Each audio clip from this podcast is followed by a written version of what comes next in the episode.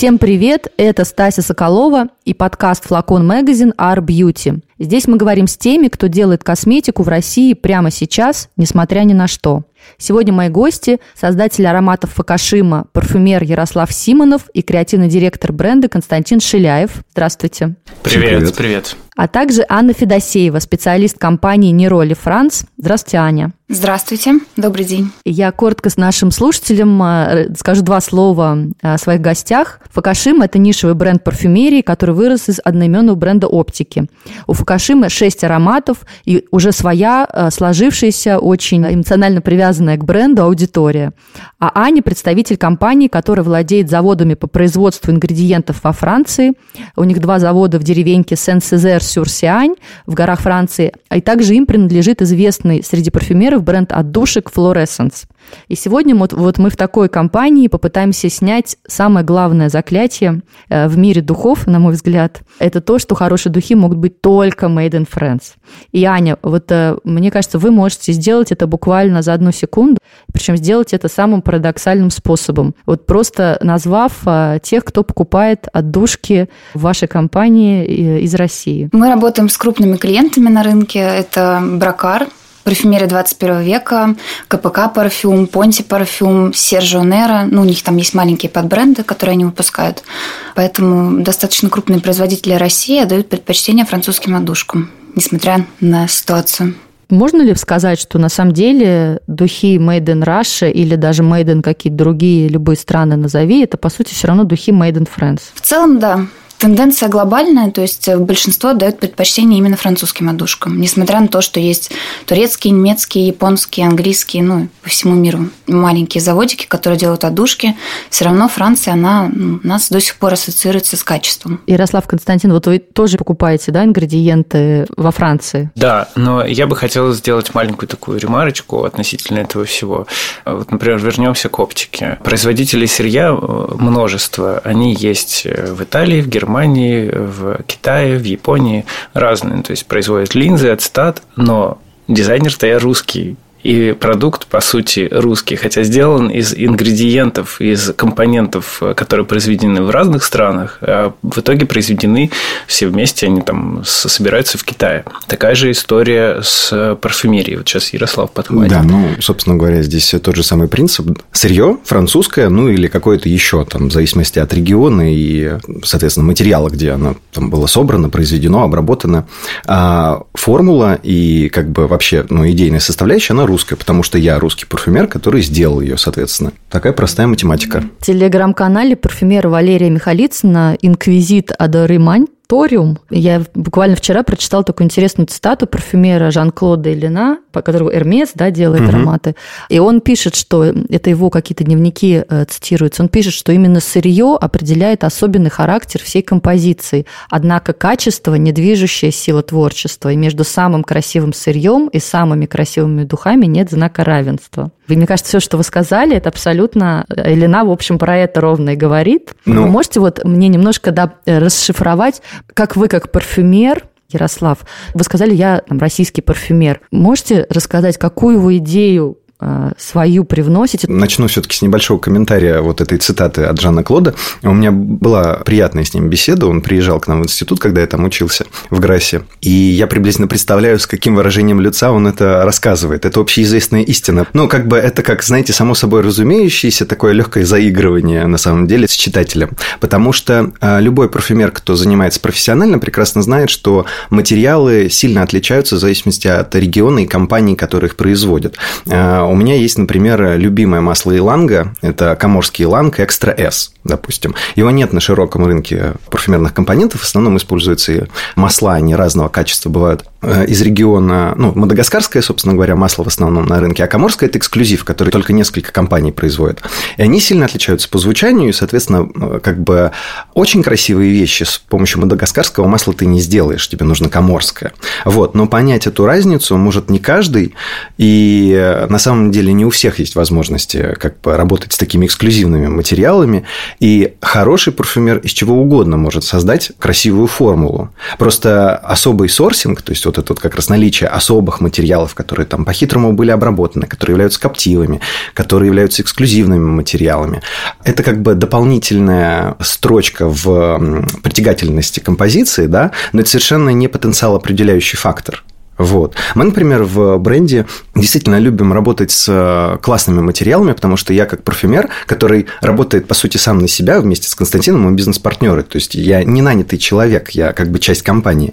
Мы оба принимаем решение относительно стоимости формулы. Обычно она очень высокая для рынка. Ну, просто на самом деле непозволительно высокая. С другой стороны, э, мне, как парфюмеру, намного интереснее работать с красивыми материалами в тех дозировках, в которых их можно послушать так, как они звучат, ну, вообще, в принципе, а, на блоттере, когда ты получаешь чистый материал, собственно говоря, в виде сэмпла. Там, не знаю, Абсолют Рома от компании Роберте, да, мы его используем в Терриоапарт и в Терриоапарт Экстре. Это потрясающий красоты материал, и как бы его кладут э, в формулы, да, там 0,2-0,3 грамма на килограмм концентрата. А мы кладем его, допустим, 2-3 грамма, чтобы все могли его услышать. С одной стороны, это расточительство, а с другой стороны, это как бы характерное для Факашима черта у композиции, выразительность. Кость, скажите, какую идею или какую красоту по Факашиме вы выражаете снова и снова в ароматах своего бренда? И вторая часть вопроса – это про сырье, насколько оно для вас э, так же важно, как для Ярослава?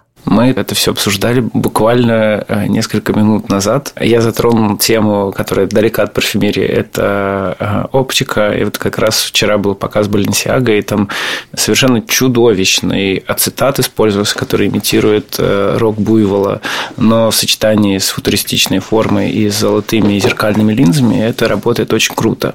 Поэтому даже какой-то не самый красивый материал или не самый дорогой, его можно обыграть так, что он будет звучать очень круто. Ну, то есть э, в парфюмерии такие приемы, я считаю, применимы. Это применимо и в дизайне в том числе. Что касается идей Факашима, мы тоже это обсуждали буквально вчера на нашем парфюмерном ужине, и мы стараемся выразить э, все то, что мы действительно переживали, переживаем, наши ароматы, они не существуют отдельно от реальности. Мы стараемся закапсулировать э, во флакон чувства, переживания, желания. Вот э, такая у нас идея. Вот, я абсолютно согласна по поводу того, что зачастую нишевые бренды, им вот, в принципе, есть где разгуляться. То есть э, стоимость, которая закладывается в сам продукт, она дает право выпустить и красивую упаковку, качественную, и заложить неплохую стоимость в отдушку. И вот на эту стоимость отдушки можно подобрать действительно замечательное сырье и выстроить ценовую категорию такую, что не будет потребитель, он не будет задаваться вопросом, а за что я заплатил. То есть он будет держать этот восхитительный флакон, наслаждаться уникальным ароматом, который ни на что не похож. И вот российские потребители, они сейчас имеют тенденцию как раз-таки к тому, что они больше отдают предпочтение нишевым ароматам именно локальным брендом российским. То есть, несмотря на то, что они дороже, э, несмотря на то, равно что дороже. клиенты... Угу. Вообще сейчас такие цены на духи, просто там 20 тысяч флакон, это уже типа хорошее предложение. Вот я имею в виду про какие-то там цумовские ароматы, назовем их э, зарубежная ниша или известные крупные мировые бренды. И мне вот в этом смысле интересно, Аня, вот можете рассказать, почему французское сырье, за счет чего, ладно, мы понимаем э, вес маркетинговый вес бренда Made in France. Но вот почему именно французское сырье по качеству, я уверен, там в каких-нибудь слепых тестированиях э, всегда побеждает, там, не знаю, испанское. Испанское – это, в принципе, хорошее сырье, но вот на слепых тестированиях французское сырье однозначно превосходит турецкое и китайское, тем более, там они вообще рядом не стояли. Французская традиция изначально сложилась в городе Грасс испокон веков, то есть там стоят эти заводы уже много десятилетий, крупные заводы, заводы. А, в принципе, сама парфюмерия там производится уже ну, сто лет точно, именно вот как духи, которые духи современные. А до этого были там эфирные масла, какие-то несложные композиции из того, что было, в принципе, делали. Почему сейчас так развита парфюмерия? Потому что открываются регулярно новые душистые вещества, парфюмеры над этим работают, они усовершенствуют сырье, и ароматы становятся сложнее. Но вот раньше, когда было там, в принципе, в Грассе там мягкий очень климат, почему там все это зародилось? Потому что там идеальная среда для произрастания розы, туберозы, жасмина, мимозы, какие там лавандовые поля восхитительные. То есть все это сырье росло там, и были там парфюмеры, они сейчас из поколения в поколение становятся парфюмерами, принимают традицию своих родителей. Поэтому Грасс это вот как сложилось уже. То есть мы берем одушки во Франции, ткани в Италии, хлопок там где-нибудь в Монголии, и в принципе всех все устраивает, и не все хотят соглашаться на новое. Есть, конечно, смелые там турки, вот они сейчас начали производить отдушки. И в принципе французское сырье все равно лучше, потому что именно оно растет там. Турецкие производители, да, сейчас как-то мощно вышли на рынок и конкурируют с французами. Как бы вы сравнили их предложение и ваше предложение? Турки, они берут за счет скорости, то есть они очень быстро делают отдушки. Я не могу сказать там, что у них э, плохие отдушки, просто вот именно мы разговариваем с клиентами и знаем, что они проводят фокус-группы, когда они собирают образцы по брифу, то есть они же обращаются к нескольким производителям. И когда проводятся фокус-группы, все равно французские одушки пока что они лидируют. Но мы не можем ничего говорить. Может быть, через 10 лет турки выйдут на мировой уже рынок. Мы же не говорим там, что есть американские одушки. Кстати, в Америке тоже есть прекрасные заводы, которые делают одушки. Но все-таки Франция, она сейчас э, номер один. Пока что. Мне кажется, что сейчас момент, когда потребитель максимально готов э, российский покупать российские и косметику, и кремы, и духи.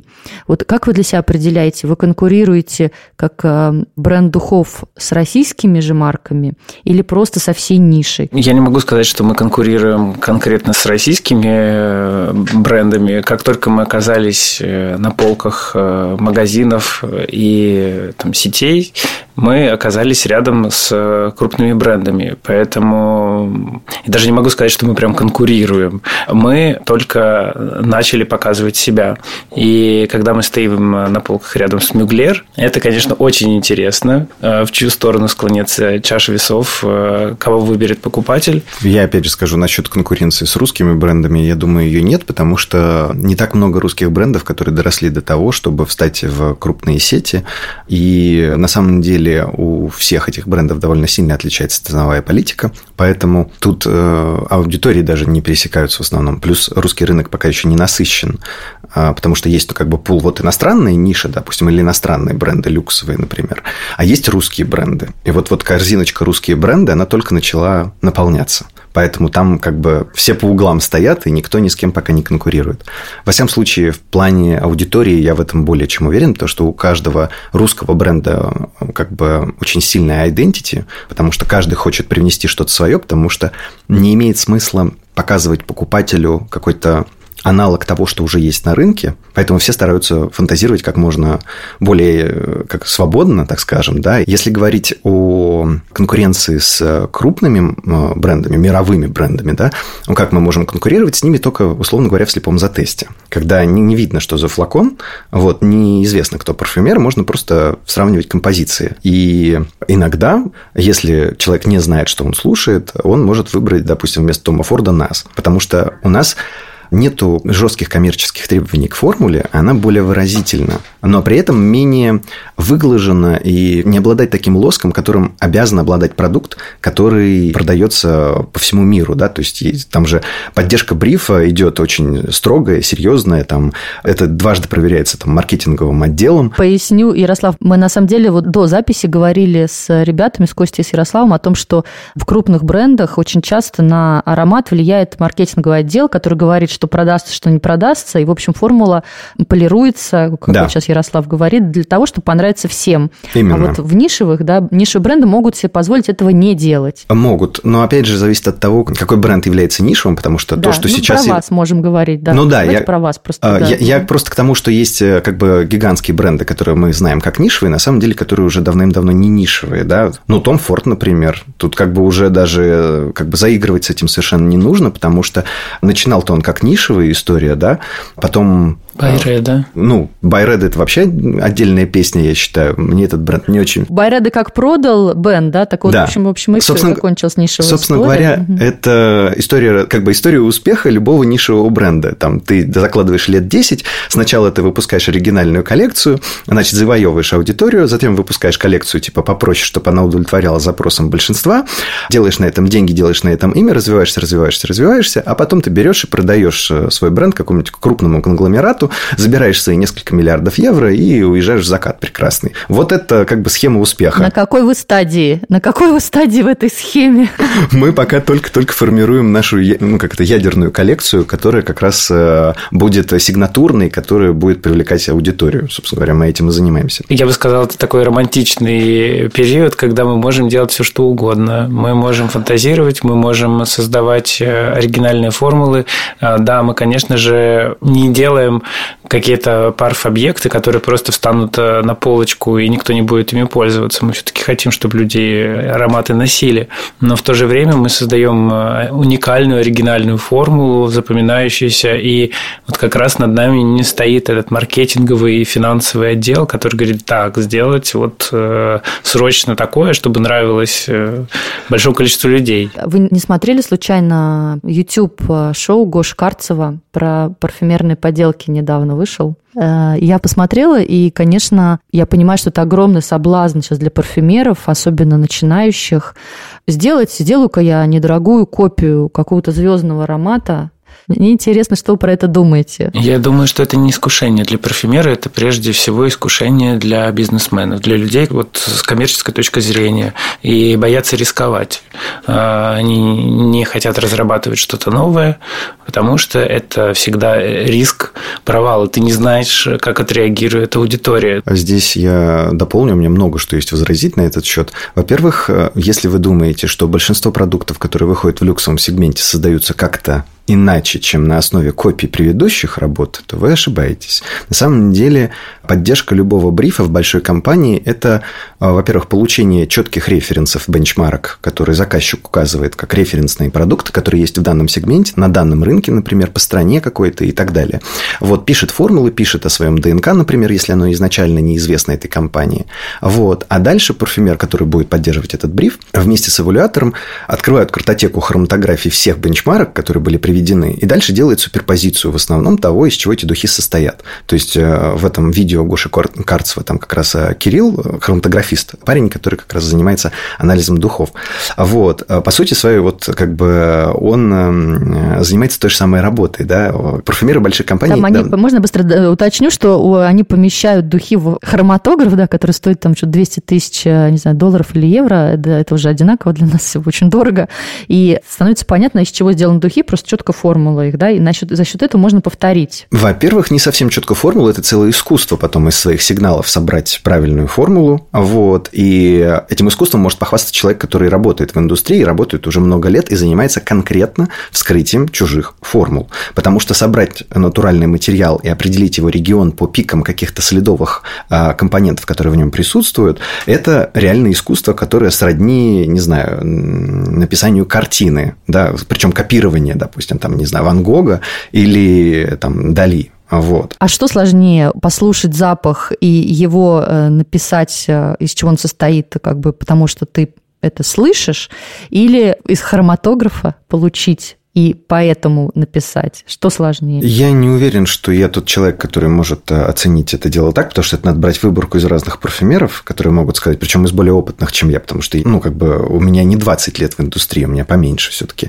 Но я совершенно точно могу сказать, что с запаха, если тебе эта структура неизвестна, то есть ты не занимался копированием похожего парфюма в своей практике, воссоздать формулу невозможно. Ну, потому что ты просто не определишь. Некоторые компоненты даже не слышно внутри структуры, они могут занимать огромный объем внутри там какие-нибудь мускусы типа галаксолида. У меня там был очень красивый пример. Это парфюм Ламбар от лаборатории Альфатива. Он пахнет для меня бензоином. Я подумал, что там ведро бензоина, условно говоря, такой смолы сладкой. Вот. А на самом деле формула на 40% состоит из галаксолида, из, вообще из мускуса.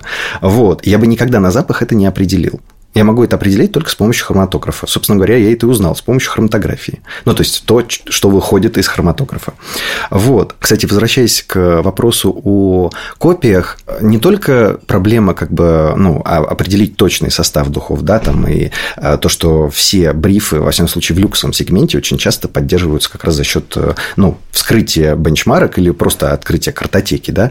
Дело еще в том, что материалы некоторые. То есть, вот, допустим, у вас есть дорогие духи, вы там привели пример, 50 тысяч рублей за флакон. И там, допустим, в этих духах лежит э, масло ириса, причем там в количестве каком-нибудь запредельном. Я могу вам привести пример такой. Там есть Жак Фат, например, это духи, которые ирис серый. Копия старого парфюма Ирис Гри который серый ирис, историческая формула 30-х годов, и они там в каком-то нацатом году, ну, в смысле, нацатом 2000 каком-то, я уже не помню, 2006 что ли, они ее воссоздали, повторили, типа. А флакон 30 мл стоит 300 тысяч рублей в России. Вот. И там типа масло ириса типа 6% от концентрата, то есть 60 на тысячу. Вы как бы можете очень постараться сделать копию этого парфюма. Но если вы не возьмете дорогой материал, который будет имитировать масло ириса, там есть отдельный э, компонент, который является маркером на это масло, помимо там всяких там дополнительных э, компонентов, которые не вкладывают в запах ничего. Он все равно стоит очень дорого. И чтобы воссоздать э, звучание, вам нужно положить его много. Соответственно, вы никогда дешевую копию этого парфюма не сделаете. Более того, копии, которые стоят у нас в переходе, которые продаются как тестер, я иногда такое вижу, они копируют только верхние ноты. Они должны дать вам за 15 секунд понять, что вы слушаете, да, какой парфюм. А дальше совершенно неважно, потому что за эти 15 секунд человек принимает решение о покупке. И он возьмет эту копию, потому что она в самом начале пахнет как тот парфюм, который он хочет приобрести. Вот. А дальше она развалится совершенно точно. И это если говорить про дешевые копии, которые прям копии-копии. А есть еще как бы копии внутри брендов. То есть, когда известный альфактивный профиль, например, Бакара, да, начинает обыгрываться всеми подряд. Вот, и там и Эрба Пура выходит, и там у Мема есть аналогичный парфюм, да, и там кто только не выпустил, короче, этот сигнатурный запах, да, потому что он трендовый. Это немного другое, это копия, но при этом это как типа оригинальный продукт и вариация данного бренда на тему. Это, опять же, делается с помощью хроматографии. Промышленный шпионаж вообще очень развит в нашей индустрии. Есть еще такие хитрости, которые принимают крупные компании, например, Живодан или Ферминих. У них есть свои душистые вещества, которые зашифрованы, которые хроматограф никогда в жизни не разберет. То есть это будет как прочерк, можно сказать, даже, может быть, пику не покажет. И таким образом собирается аромат из того, что есть, то есть то, что показал хроматограф. Парфюмер берет оригинальный аромат, и берет то, что получилось, и уже носом своим дорабатывает, пытается понять, что близко хотя бы подходит туда. Возможно, он угадает. Такие бывают случаи, когда парфюмер угадывает, что было зашифровано. То есть, какая нота, она, какой ноты не хватает. И бывает, не попадают. Поэтому иногда получается такой аромат, что не очень похожи на оригинал. Против таких воришек формул как раз-таки зашифровывают пики. У меня есть дополнение небольшое. Моя преподавательница, как раз, э, которая вела у нас хроматографию, да, в джип этому тоже учат, вскрывать формулы. Она рассказывала, что как раз Жан-Клод Элина очень много в своей жизни практиковался как раз на... А, будучи человеком, который стоял в конце трубки, условно говоря, хроматографа, который слушал отдельные выходящие компоненты. И, соответственно, если пика не было, он мог предположить, что это просто по запаху. Например, то же самое, ну, как я привел в пример, а, березовый деготь или что-то еще такое. Аня, вот сейчас Ярослав такое слово использовал эвалюатор. Насколько я понимаю, это, в общем-то, основная профессия, с которой вы взаимодействуете. К вам чаще обращаются эвалюаторы или парфюмеры? Конечно, к нам обращаются в основном эвалюаторы, бренд-менеджеры. Эвалюатор – это, в принципе, посредник между парфюмером и заказчиком. То есть он скорее работает в отделе маркетинга. Некоторые эвалюаторы называют себя парфюмерами. В России в основном больше эвалюаторов, естественно. Они создают бриф, то есть они анализируют именно целевую аудиторию, кому подойдет этот аромат, чем он восхищается, там, этот человек, что ему нравится, чем он увлекается, где работает. То есть эволюатор, он создает бриф парфюмерный. А, в этот бриф могут входить даже картинки, упаковка будущее. То есть вообще разработка аромата начинается... Мудборд такой, да? Да, да, мудборд. А, разработка аромата, в принципе, начинается с создания флаконы и упаковки. Э, очень часто делают ошибки и сначала выбирают отдушку, а потом под нее уже подгоняют дизайн. Э, это такая шокирующая информация. Почему? Потому что потом очень тяжело подогнать именно подо что вам этот аромат. То есть вы выбрали отдушку, а что вы хотите показать клиенту и какая потребность у аудитории. То есть сначала создается именно потребность, что нужно аудитории, делается под это дизайн упаковки, дизайн флакона, и потом уже под это подбирается отдушка. То есть выбираешь спектр отдушек и какая отдушка именно под какой флакон. Поняли теперь силу вашего дуэта. Значит, дизайнер, который Костя, который выбирает флакон и коробку, и Ярослав, который наполняет ее запахом. Да, вот в этом фишка. Ну, на самом деле Костя делает больше. Он делает, в принципе, визуальную оболочку бренда. То есть это все. А это и ну, не только come, это come и реклама, first. Да, мы поняли, что да. это come first, да. Но, но мы, кажется, вот выступаем э, оба как эвалюаторы, но Ярослав в большей степени, потому что у него опыта больше но я в том числе влияю на создание формулы, и мы вместе обсуждаем, для кого, для чего, о чем это вообще будет. Ну, то есть такая совместная работа. Я раньше даже не знал вообще, что существует такая профессия эвалюатор, но мне просто пришлось столкнуться с этим, и вот мы вместе занимаемся такими делами. Аня, то есть к вам приходят с флаконом, да? То есть уже с дизайном флакона? Вообще, да, бриф нам отправляют уже с готовой разворот всего флакона, разворот коробки, и мы от этого отталкиваемся, то есть мы отправляем это задание парфюмеру уже во Францию, переводим его там с русского языка, кто отправляет на английском, смысла нет, потому что французы и английский – это ну, достаточно полярные вещи. Вот, и мы переводим это все на французский, отправляем на завод, и парфюмеры уже именно вдохновившись, посмотрев, какая будет упаковка, какой будет флакон, какая целевая аудитория, возраст, там даже цвета вот эти вот картиночки вкладываются цветами, как тоже мудборд, что там будет, какой цвет у нее, настроение розовый или синий. Ну, это я говорю про девушек, отправляют брифы для мужчин, и, для, и бывают унисекс ароматы, естественно. И уже парфюмеры говорят, что под это подойдет принципе, так.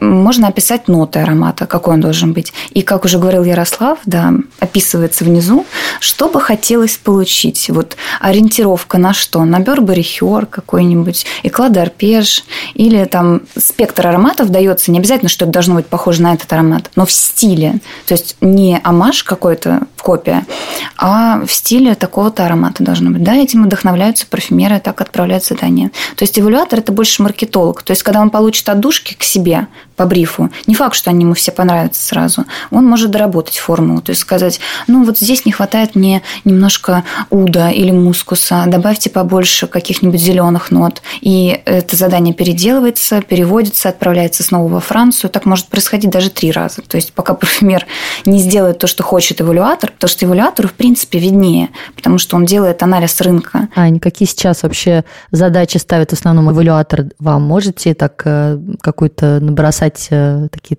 тенденции? Цвет настроения какой у нашей потребительницы в 2023 году? Если очень грубо сказать, прям грубо-грубо, то настроение у нашего потребителя – это пахнуть кирки и бакарой. Сейчас еще ганимед подключился. Это прям грубо сказано. Ярослав э, смеется. Ну, я что, не права? Нет, вы просто очень правы. К сожалению, это так. И это уже, надеюсь, в ближайшее время станет мавитоном. Но, в принципе, тенденция такая то, что все просят аромат дорогих дубайских мужчин. Все хотят выпускать э, свои линейки э, с такими запахами арабскими, восточными, гурманскими, ванильными, сладкими. То есть все уже устали от сладких компотиков, фруктовых водичек. Мы 10 лет назад душились там яблочком от Дона Кэрона, и, в принципе, нас все устраивало. Но когда на рынок вышли там Киллиан с плохой девочкой, Бакара, вышел Том Форд, там прекрасные ароматы есть, базовые фланкеры, э, все захотели себе такие ароматы. Но поскольку ну, большинство людей не могут себе позволить и, может быть, не хотят по каким-то соображениям покупать флакон за 30 тысяч, российские производители, они быстренько подключили подключились, вот как говорили молодые люди, что бизнесмены подключились, и, естественно, все просят э, нишу, просят дорогие ароматы, сложные, удовые, э, восточные. То чего бы вам хотелось увидеть в брифах э, заказчиков? Что, вам кажется, сейчас вот такой только-только какой-то зарождающийся тренд, который все скоро полюбят? Куда мы уйдем от арабской сказки? В принципе, сейчас очень интересные ароматы вышли в молекулы, где они замиксовали такие свои тоже фланкеры, простые молекулы там из и супер с каким-нибудь мандарином, с ирисом, с пачули. Вот такие ароматы, они, как кажется, более интересными и носибельными, нежели там та же самая кирки, от которой в обморок падают люди за 500 метров от вас. Вот, не зря деньги плочены. Хотелось бы больше таких носибельных, приятных ароматов, которые и будут приятны самому человеку, который его носит весь день. Получается, с вашими отдушками можно сделать и дорогой аромат, и массовый аромат, да? Из чего вот стоимость складывается, и можете дать вообще наводку? Все-таки если ингредиенты из Франции стоят недорого, значит, все равно хороший аромат. Я вот э, вернусь к словам Ярослава. Он говорил, что есть э, именно сложные ароматы, сложные вещества, которые стоят действительно сами по себе дорого. И если собирать аромат из э, Формула может состоять из 100 элементов химических, может из 10, ну, самая базовая, какой-то моноаромат простой. То есть, чем сложнее формула, тем дороже аромат. И чем дороже сырье в аромате, тем дороже аромат. Но не всегда означает, что аромат дорогой, значит, он хороший. А может быть и дешевая формула, ее просто невозможно собрать дороже, ну, невозможно. Ты уже взял все самое дорогое в эту формулу. Например? Ну, например, Эколадар Пешет Ван Там невозможно собрать дорогую формулу. Она, в принципе, сама по себе дешевая тушка. А чем там, какая там нота? Ну, там цветочно-фруктовый аромат. Цветочно-фруктовые ноты, они, в принципе, недорогие. Ну, именно в этом аромате. Бывают дорогие, конечно, там, если брать какое-то эфирное масло розы, оно там вообще ну, оно редко где используется, но оно очень дорогое. Именно чтобы сделать эфирное масло розы, обычно все используют фас, вот этот спирт розовый. Угу. Это самый простой ингредиент. Вот, и ничем не хуже, потому что мы не мучаем эти бедные лепестки розовые, мы их никуда не выдавливаем, не выпариваем. Мы просто берем фас, и он прекрасно пахнет, он стабилен от партии к партии, и, в принципе, всех все устраивает. Поэтому вот Экладар Пеш, я вот привела пример, в принципе, это аромат, который невозможно сделать дорогим, но при этом он хороший, он прекрасно продавался и продается до сих пор. Вот я, например, знаю Бракарт, э, аромат сирень. У нас в редакции он стоял, и мы им все с удовольствием душились. Вот он просто пах сиренью. Он не пах больше ничем.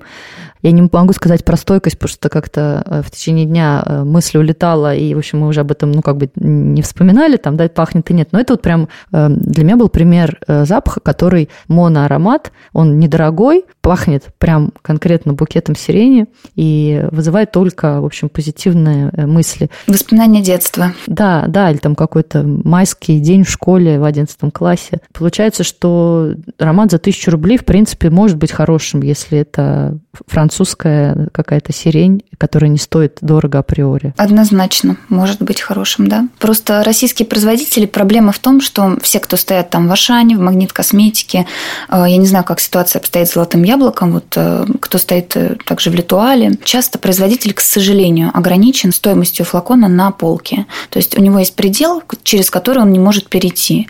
И тут уже все зависит от производителя. Куда ему вложиться? В дорогую упаковку, в красивую, в флакончик, который схватит сразу, или в хорошую отдушку, которую уже кто-то увидит непримечательный флакон и, возможно, даже не оценит сам парфюм. Поэтому недорогие ароматы однозначно могут быть хорошими, особенно если это какие-то креативы. Вот у Бракара у него все креативы. То есть, в принципе, они не берут амажи. Они стараются делать креативы. И бывают хорошие ароматы, и поклонники есть у этих брендов. У вот компании Class Trading, у них есть линейка Clutch Collection, там по 15 мл, такие маленькие флакончики, которые можно в сумочку кинуть. Там такие примитивные достаточно ароматы, но при этом они стойкие. То есть, когда нам отправляют бриф изначально, нам указывают э, длительность э, звучания аромата на коже то есть э, там 6-8 часов. И все, если это не звучит 6-8 часов, аромат не проходит фокус-группу. То есть поэтому а, даже в такие недорогие ароматы очень строгий отбор. То есть, если любой бренд понимает, что купят за флакон, прежде всего, как мы знаем, в России большая проблема с упаковкой. Фактически ты можешь что-то упаковать только в мензурку, и эта мензурка будет у всех. Ребят, вот как вы решаете эту проблему, что вы должны... Я думаю, что Ярослав хочет э, точно побольше потратить на ингредиенты и поменьше потратить на флакон, но покупают из-за флакона. Вот как вы решаете эту проблему? Я это веду, конечно, к тому, что недавно вы поменяли производителя флаконов. Расскажите, пожалуйста, Кость Ярослав. Мы стараемся все-таки выдерживать э, такой баланс, чтобы выдержали стоимость определенную э, формулы конкретно, конкретно душки и э, самого флакона. Изначально мы использовали стоковые флаконы, но давно уже отказались от этого. Мы производим сейчас флаконы специально под аромат, потому что некоторые из наших последних релизов, они явно бы не смотрелись просто в прозрачном флаконе со стикером. Мы стараемся эту нашу идею дополнить э, визуалом, но пока мы не дошли дошли до такого уровня, чтобы разрабатывать э, оригинальный дизайн, потому что это очень все-таки дорогая история. Но надеюсь, мы к этому все-таки выйдем. Пока нам удается выдерживать э, вот этот стилистический баланс во всем, не переступая черту вот какой-то запредельной стоимости. У вас флакон на полке сколько стоит? Напомните, пожалуйста. От 12 до 17 400. Это миллилитров сколько? 30. Прайси, little bit прайси, да? Ну, я каждый раз э, испытываю сначала определенное такое ну, смущение от, э, от этого комментария, но затем я вспоминаю, как работают большие компании, к которым мы привыкли, да, и к формированию стоимости их продукта на полке. И вспоминаю, как мы производим наши продукты, да.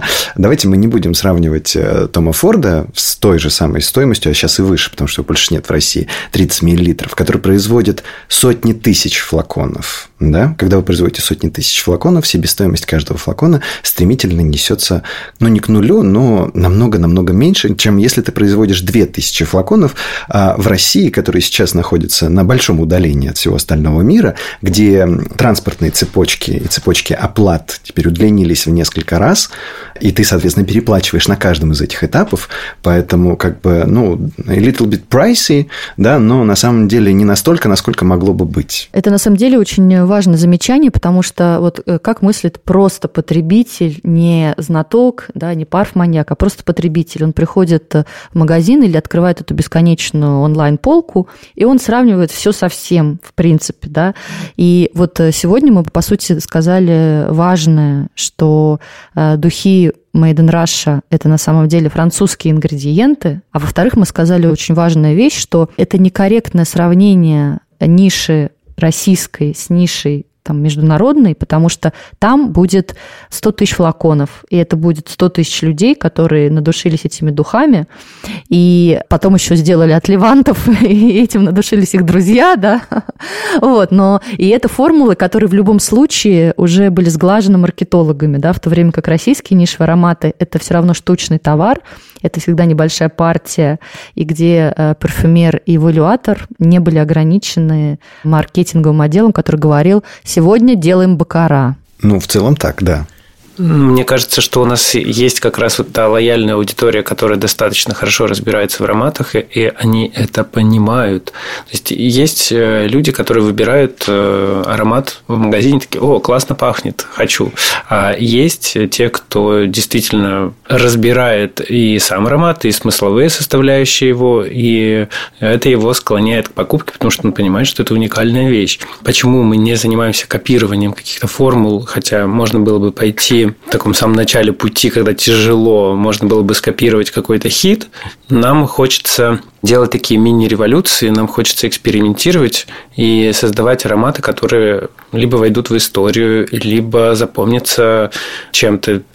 Они могут э, создавать новые паттерны воспоминаний или что-то вытаскивать как раз э, из прошлого человека, и он оказывается в местах или переживает какие-то события, которые просто уникальны. У меня просто есть сейчас очень четкий маркер на попсовые ароматы, ну, для меня попсовые. То есть вот ниша, которая заполонила все вокруг, и мы совершенно не хотим повторяться и быть незаметными на фоне множества брендов. Но тут следует сказать, что если бы мы так делали, то мы бы уже на самом деле умерли как бренд парфюмерный, потому что не имеет смысла русскому потребителю предлагать то, что он может найти у другого бренда, который известен всем, да, и является мировым. То есть зачем брать тот же аромат у неизвестного, когда можно взять у известного и приобщиться, соответственно, к имени бренда, да.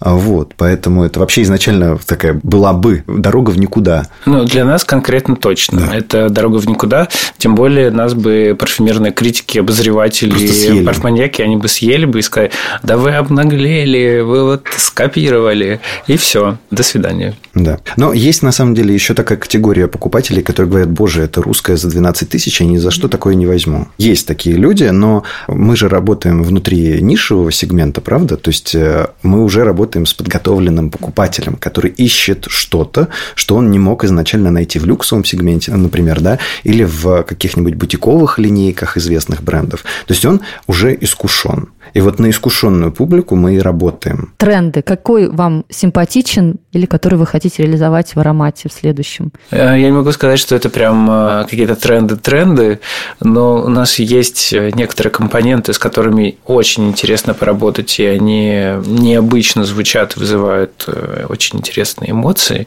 Меня лично привлекают компоненты с звучанием таким овощным, можно сказать, огородным каким-то, очень натуральным и компоненты, которые пахнут, например, неожиданно. У нас э, типа с приходом Angel началась гурманская революция, когда появились сладкие ванильные шоколадные истории, и это стало модой, да. Потом у нас в 2000-х годах началась фруктовая эпоха, и опять же Киллиан тут поднялся на своих белых цветах с персиками, абрикосами, сливами и прочим, да. Потом появился тренд на алкоголь, который тоже является аспектом гурманики, потому что на самом деле это, ну, штука, которую мы едим, да. Где-то там между всем этим делом появлялись э, ну, не тренды, а просто вариации умной гурманики, то есть, когда не просто сладкое, липкое, да, там, а пролине, суфле, панакота, там, я не знаю, крем-сода и так далее, то есть, что-то такое более сложное. Вот. Алкоголь, соответственно, он до сих пор в тренде, он до сих пор в тренде, он никуда не делся. И сейчас, как раз вот последние три, наверное, года, может быть, четыре, появляется тренд на новый тип гурманики – это овощи. На самом деле овощные парфюмы в нише, во всяком случае, светятся постоянно. Там и э, Киото Диптик, и по Карабан там их тыква была, да, и в Ком де Гарсон постоянно всплывает какой-нибудь перец зеленый и так далее. Вот, матча, появилась как нота и как э, целые парфюмы, которые посвящены матче.